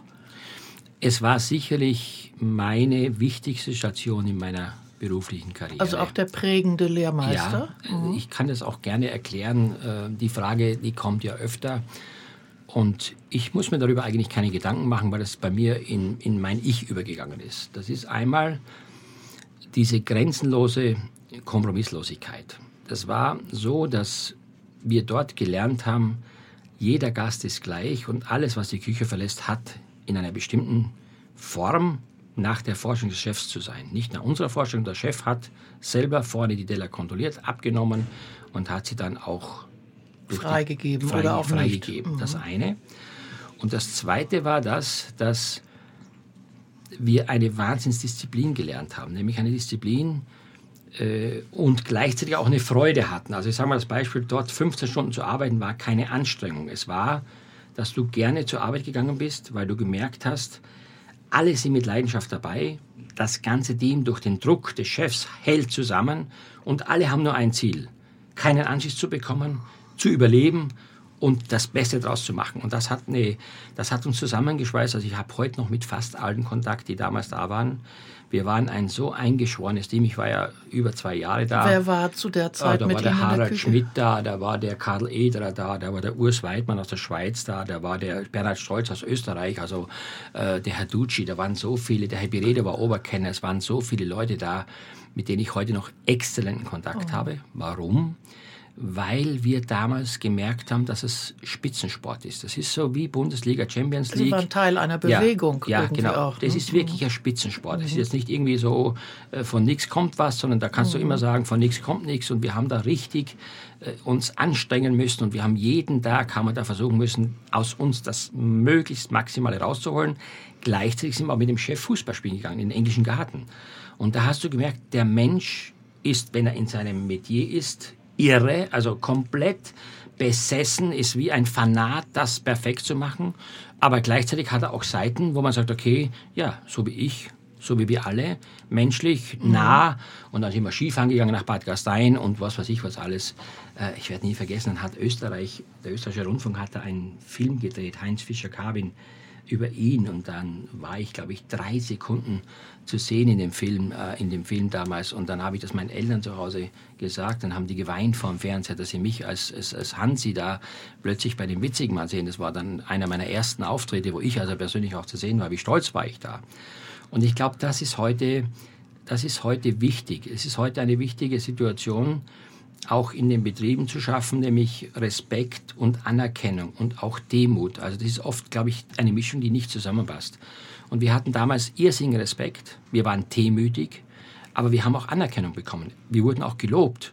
Und die Mischung aus diesen drei Faktoren mhm. war so motivierend, obwohl es eigentlich für andere, wenn die da von außen kamen, unerträglich war, dass ich gesagt habe, das hat mich sehr geprägt und das muss ich auch sagen. Ich habe heute großen, also war ich mit ihm äh, tollen Kontakt und ich bin sogar dabei, wenn ich mir das gelingt, dass ich gerne äh, vielleicht einen Teil seiner großen Bibliothek erwerben möchte. Er hat eine ganz tolle Kochbuchsammlung, also wir haben ein tolles Verhältnis und ich kann nur sagen, wenn heute die zentrale Frage gestellt wird bei vielen Interviews, was war so die Schlüsselstelle ihrer, ihrer langjährigen beruflichen Ausbildung oder auch Umsetzung, dann muss ich ganz klar sagen, das war eindeutig, das war die Oberschienen. Und man muss ja auch mal sagen, wie viele Leute, ähnlich wie beim Herrn Wolfhardt, wie viele Leute sind aus dieser Schmiede ja. gekommen, die heute weltweit äh, da unterwegs sind und auch den Ton angeben. Also da kann man schon sehen, dass diese Ausbildung, dieser, dieser Drill oder Trall, wie man sagt dazu, dass das schon zu einem guten mhm. Ergebnis Auch die Haltung zum Kochen ja, und zur Qualität. auch zur nicht? Qualität. Der war ja, ich bin ja, hat er den Rührschüssel jemals nach Ihnen geworfen? Nee, aber der hat mal meine beiden Desserts äh, genommen, so, die beiden Teller hat er so zusammengeschlagen, dann ist viel, fielen die ganzen Scherben und das Essen auf dem, auf dem, das war ja noch für so einen Glühbirnenherd, kein Induktionsherd. Dann hat es richtig gebrannt auf der Herdplatte. Also so hat er mit mir geschrien da. Und, äh, und dann hat er auch so Ideen gehabt, zum Beispiel, ich bin ja immer auf dem Viktualienmarkt, dann hat er mir hat er Weintrauben, musste ich gefüllte Weintrauben machen. Also jede Weintraube schälen, mit dem Sicherheitsnadelringel hinten, was mit dem Ringel, mhm. aushöhlen, innen, Weintraum aushöhlen. Die Kerne rausziehen. Alles rausziehen und dann mit einer Champagnercreme füllen und dann ungefähr 40 Trauben auf einen Teller. Kannst du dir vorstellen? Ich meine, ich bin Tag und Nacht, habe ich irgendwie gedacht, ich bin irre, ich schäle nur noch Weintrauben mhm. und mit Champagner-Sabayone, also gefüllte ja. Weintrauben mit Champagnercreme und Champagner-Sabayone. Straflager. Da, ja, das war so, wie, wie wenn du den ganzen Tag Pfifferling putzen musst. Aber es hat mir nicht geschadet und ich habe Respekt heute und ich kann auch einschätzen, und das ist, glaube ich, das Wichtigste, was es heißt, heute auch Menschen für ihre Arbeit, äh, für die Arbeit zuzuordnen oder beziehungsweise auch das anzuerkennen. Weil die meisten Leute denken, mach doch einfach. Mhm. Aber wenn man es selber mal gemacht hat, auch gespült hat, dann weiß man, dass es kein einfacher Job ja, ist. das, ich hätte Sie nämlich jetzt gefragt, ob Sie von sich selbst sagen würden, dass Sie ein guter Chef sind im Umgang mit Mitarbeitern. Nach diesen also ich Erfahrungen, zumindest, von denen Sie jetzt erzählt haben. Ich, habe, ich, ich, ich kann jetzt mal sagen, dass ich natürlich nicht jemand frage, ob ich ein guter Chef bin. Aber ich meine, vielleicht kann man das an der Situation festmachen, dass ich weltweit aus meinen Bewegungen, die also bei mir waren, ähm, oder aus meinen Bemühungen, nicht Bewegungen, aus Bemühungen, ich heute Menschen habe, äh, die mit mir nach vielen Jahren einen sehr intensiven Kontakt haben. Überall, wo ich bin. Und das sind alles Leute, die zum Teil, ob das der damals der einzige Drei-Sterne-Koch in Hongkong war, der bei mir war, eineinhalb Jahre, oder viele, viele andere. Oder der Stoner in Österreich, der die Weltmeistermannschaft der Köche trainiert und so weiter, waren alle bei mir. Und mit denen habe ich heute ein tolles Verhältnis nach wie vor und hatte immer eins. Also das kann ja dann nicht so schlecht gewesen sein, weil sonst würden die vielleicht sagen, jetzt bin ich froh, dass ich da bei dem Typen da weg bin und der soll bleiben, wo er ist und wir bleiben auch, wo wir sind. Nein, mhm. ganz im Gegenteil. Ich finde das hat sich gut entwickelt. Natürlich gibt es immer wieder Leute, die sagen, na jo, aber die meisten merken das erst, wenn sie weg sind. Das habe ich auch gemerkt. Weißt, wenn du da bist, sagst der Stress, der Druck und das alles. Aber ich habe mit all meinen Küchenchefs. Die Verherrlichung ja, findet immer erst hinterher. Ja, ja, dann merken die erstmal, dass das auch woanders nur, nur mit Wasser gekocht wird. Genau. Die denken immer, ach, da muss ich so viel arbeiten, das und das. Gut, es ist so. Ich glaube, jeden Menschen kann man nicht recht tun, aber ich habe das Gefühl, dass es einige gibt, die sich mit mir gerne wieder unterhalten und dass ich mit denen auch ein gutes Verhältnis habe. Wissen Sie, ich bin kein Mensch, der Kochshows gerne anschaut, ja. aber als es Kerner und in der Folge dann Lanz gab, wo man sie kochen sehen konnte, war das für mich eigentlich der einzige Anlass, so etwas mal anzugucken. Und mhm. das ist jetzt der Anfang eines Kompliments. also jetzt wusste ja, ich, jetzt genau. weiß ich endlich, dass wir einen Zuschauer hatten. Und das waren Sie. Es war wirklich interessant, das zu beobachten, denn das war ja eigentlich mehr eine Art Talkshow, ein Amüsement für die Zuschauer. Für die Zuschauer aber ums Kochen ging es eigentlich eher in zweiter Linie, wobei Sie die einzige Ausnahme waren. Ihren Kopf hat man immer von schräg oben gesehen, weil der war immer gebeugt über die Arbeit. Sie waren eigentlich der, der das auch da noch ernst genommen hat und immer noch ja, Qualität machen wollte und am Ende was richtig Gutes abgeliefert hat, während die anderen da ihre Clownerien gemacht haben. Ja, ja. Das fand ich bemerkenswert und ich glaube, das ist typisch für Sie. Ja, also ich bin ja ich, ich meine, das ist ja nach wie vor meine Leidenschaft, dafür lebe ich. Mhm. Also ich, ich habe mich ja auch im Fernsehen distanziert vor diesen ganzen äh, großen Spiele und also sag mal, diese ganzen Kochwettbewerbe mit Shows und so weiter. Weil ich immer denke, dass Kochen kein Kasperltheater ist. Kochen ist etwas Sinnliches, es hat was mit Lebensmitteln zu tun, mit Mittel zum Leben. Und am Ende koche ich ja nicht, um etwas wegzuschmeißen oder irgendwie damit irgendwas zu bewirken. Und ich sage, jetzt habe ich einen erotischen Teller gemacht. Ich meine, am Ende esse ich das. Und beim Essen, finde ich, hört der Spaß auf, weil ich schon genügend Respekt vor der Natur habe aufgrund meiner Kindheit. Und da muss ich ganz klar sagen, da bin ich auch ehrlich, das war für mich auch bei Kerner Koch so. Und ich meine, ich habe dadurch auch meine Position gefunden. Jetzt stell dir mal vor, ich hätte da genauso wie alle anderen wieder saß und alle da die, die ganzen Sprüche abgeklopft und nur noch irgendwie bei den anderen rumgemeckert.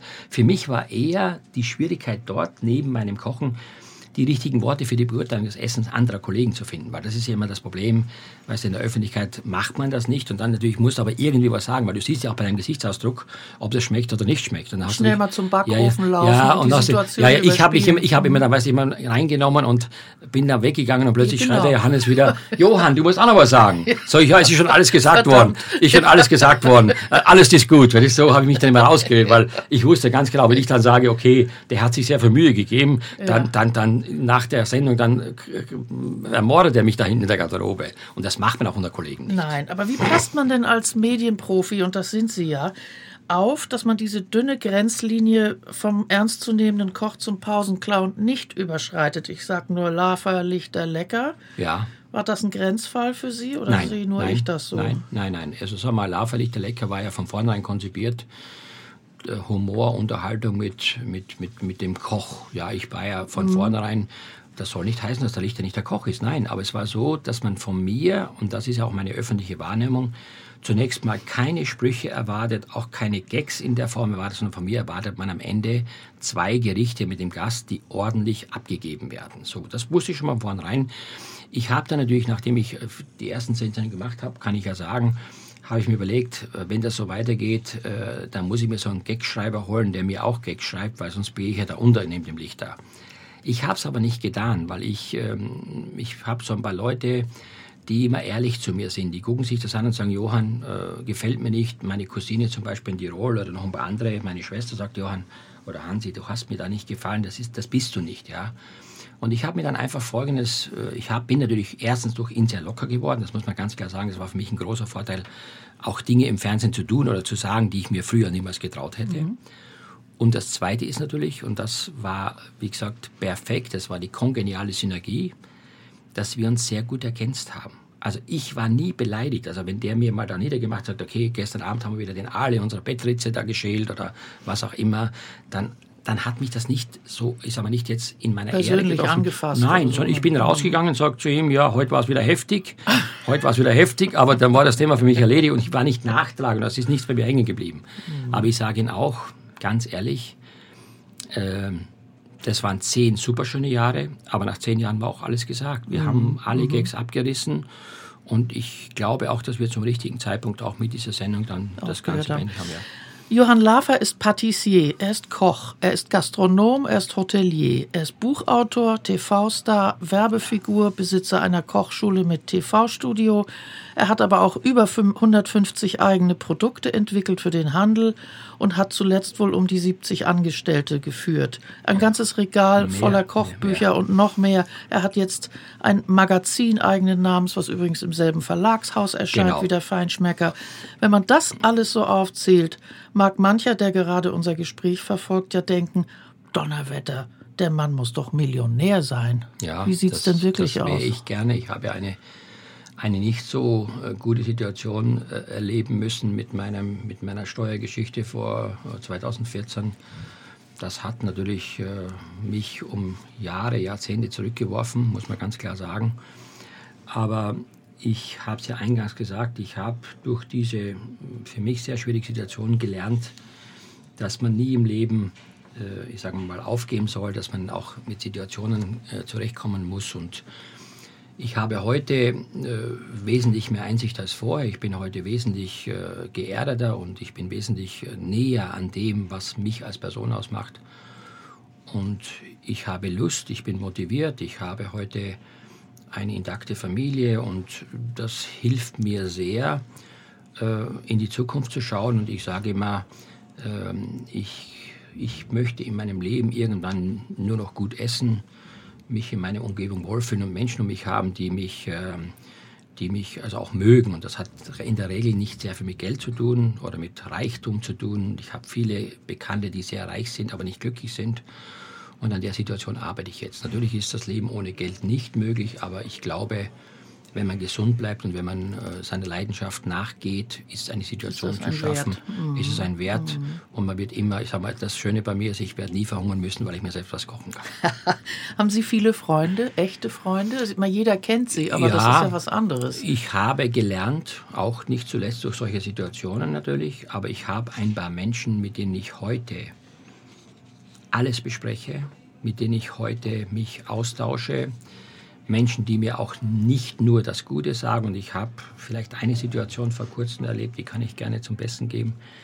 Ich habe einen sehr wohlhabenden Freund in Österreich, hat eines der besten Weinkeller dieser Welt und dann äh, war ich mit ihm im Urlaub und dann hat er Diabetes und dann isst er immer vier Portionen Fried ich esse eine Portion und dann spritzt er sich das Insulin und so weiter und dann habe ich gesagt äh, zu ihm, als ich ihn dann im Krankenhaus besucht habe, nachdem er äh, Blutvergiftung hatte, plötzlich eine ganz schlimme habe ich ihm gesagt, mein lieber Freund, pass mal auf, ich möchte nicht deinen Sarg mit den Rotweinflaschen trinken demnächst, damit du länger frisch bleibst im Sarg, sondern denkst jetzt mal drüber nach, was du in Zukunft machst. Und wissen Sie, das kann man nur jemand sagen, den man als Freund bezeichnet. Das kannst mhm. du niemand Fremdes sagen. Das würde komplett im falschen ja, Hals kommen. Ja. Und mhm. solche Dinge habe ich auch schon erlebt, wo Leute zu mir kommen und sagen, pass auf, Johann, denk mal drüber nach, ich finde das scheiße oder ich finde das nicht gut. Und das mhm. ist eben das, das sind dann die Menschen, da ist man am Anfang erstmal ein bisschen schockiert, denkt man, was, warum sagt er mir das denn, das kann ja nicht sein. Aber wenn man wirklich befreundet ist, dann muss man das aushalten. Und ja. dann muss man das auch ernst nehmen, weil es nur gut gemeint ist. Und das ist eben das Schöne dabei. Und deswegen, mir läuft jetzt wirklich selber kalt über den Rücken mhm. runter, weil ich solche Situationen oft hatte. Am Anfang, als das neu für mich war, beleidigt war. Mhm. Aber wie länger ich dann darüber nachgedacht habe, habe ich gemeint, guck mal, da gibt es jemanden, der meint es wirklich ernst mit dir, der sagt dir das und du läufst nicht mit einer Scheuklappe durch die Gegend, sondern du hast jemanden, der wirklich dir den Spiegel vorhält. Na, die größte Droge, könnte ich mir vorstellen, in Ihrem Leben war der Erfolg, nicht? Also immer ja, weiter, immer höher, also, immer mehr. Ja, ich habe die Frage vorher nicht beantwortet, wenn Sie, wenn Sie sagen, was ich alles mache das ist wie eine Sucht. Ja. Also Erfolg ist wie eine Sucht. Ich meine, diese mhm. Ersatzbefriedigung für, für, durch den Erfolg, dieses, ja, I am the greatest oder ich bin der oder das ist das und so weiter und so fort, das ist ja das, was du immer mehr möchtest. Das ist ja wie heute, wenn einer, was weiß ich, Leistungssport macht, der möchte immer schneller laufen, weil sonst macht er keinen Leistungssport oder schneller Fahrrad fahren. Und dann natürlich gibt es ja mehrere Möglichkeiten. Entweder man wird irgendwann mal drogenabhängig oder, oder dopt sich oder wird süchtig, weil es nicht weitergeht. Oder man merkt, es geht nicht weiter. Oder man schafft es nicht mehr. Man hat einen Burnout oder sonstiges. Und da muss ich sagen, Gott sei Dank bin ich davon verschont geblieben, dass ich selber, äh, Gott sei Dank, bis auf ganz wenige Ausnahmen mich selber gut einschätzen konnte. Ich betreibe jetzt immer wieder sehr viel Aufwand für meinen Körper, mhm. gehe drei Wochen zum Fasten, mache sehr viel Sport, versuche mich sehr gesund zu ernähren. Also über, ich, ich denke darüber nach, was ich esse, nicht einfach nur was essen, sondern ich denke wirklich darüber nach. Und das ist das, was heute für mich das größte Glück ist, weil ich meine, gibt genug Beispiele. Sie haben ja vor kurzem die äh, vertrauten Schlüssel Ihrer Stromburg an neue ja. Besitzer übergeben. Genau. Ich kann mir vorstellen, dass das auch nicht einfach ist, Nein. sowas zu tun nach 25 ja. Jahren. Wie fühlen Sie sich jetzt damit?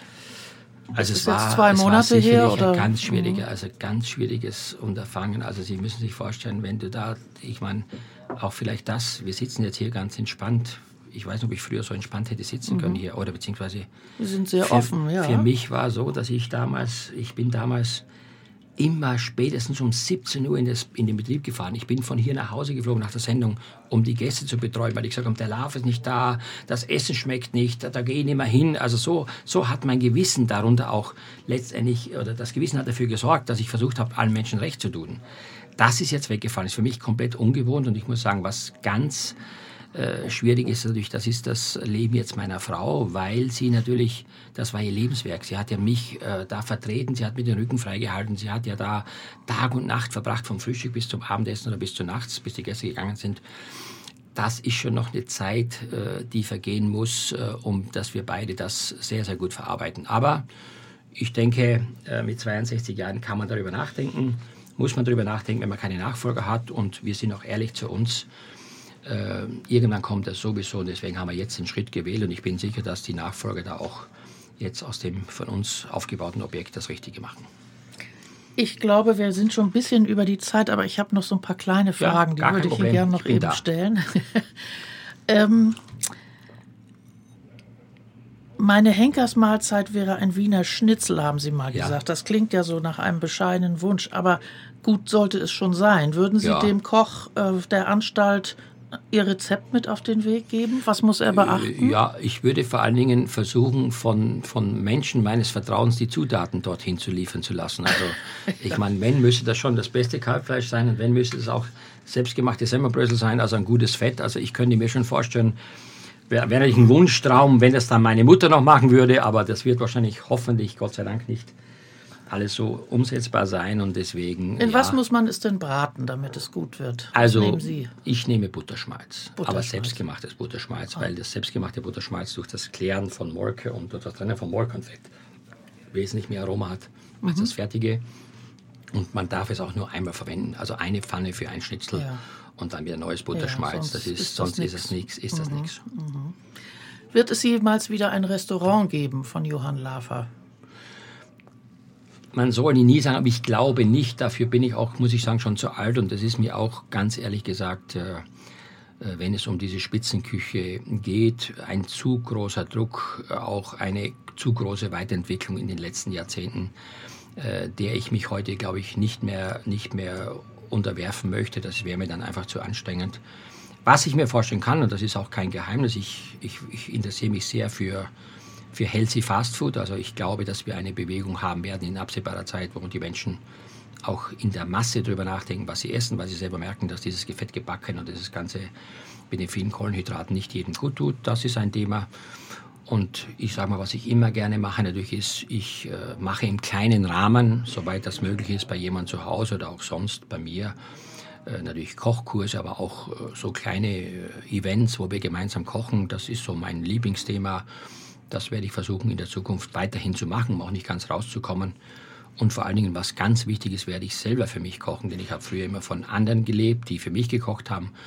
Und jetzt habe ich mir vorgenommen, jeden Tag etwas zu essen, was ich mir selbst zubereite, ob das ein Salat ist oder ob das morgens der Porridge ist oder sonst mir wurscht. Aber ich möchte mir, mich selber belohnen für das, was ich früher nicht Nett konnte. zu sich selbst ja, sein, ich möchte nicht? nett Das zu mir selber schön, sein ja. und ich Mhm. möchte einfach auch durch das abwechslungsreiche Kochen meine Geschmacksknospen weiterhin sensibilisieren für das besondere Etwas und daran arbeite ich.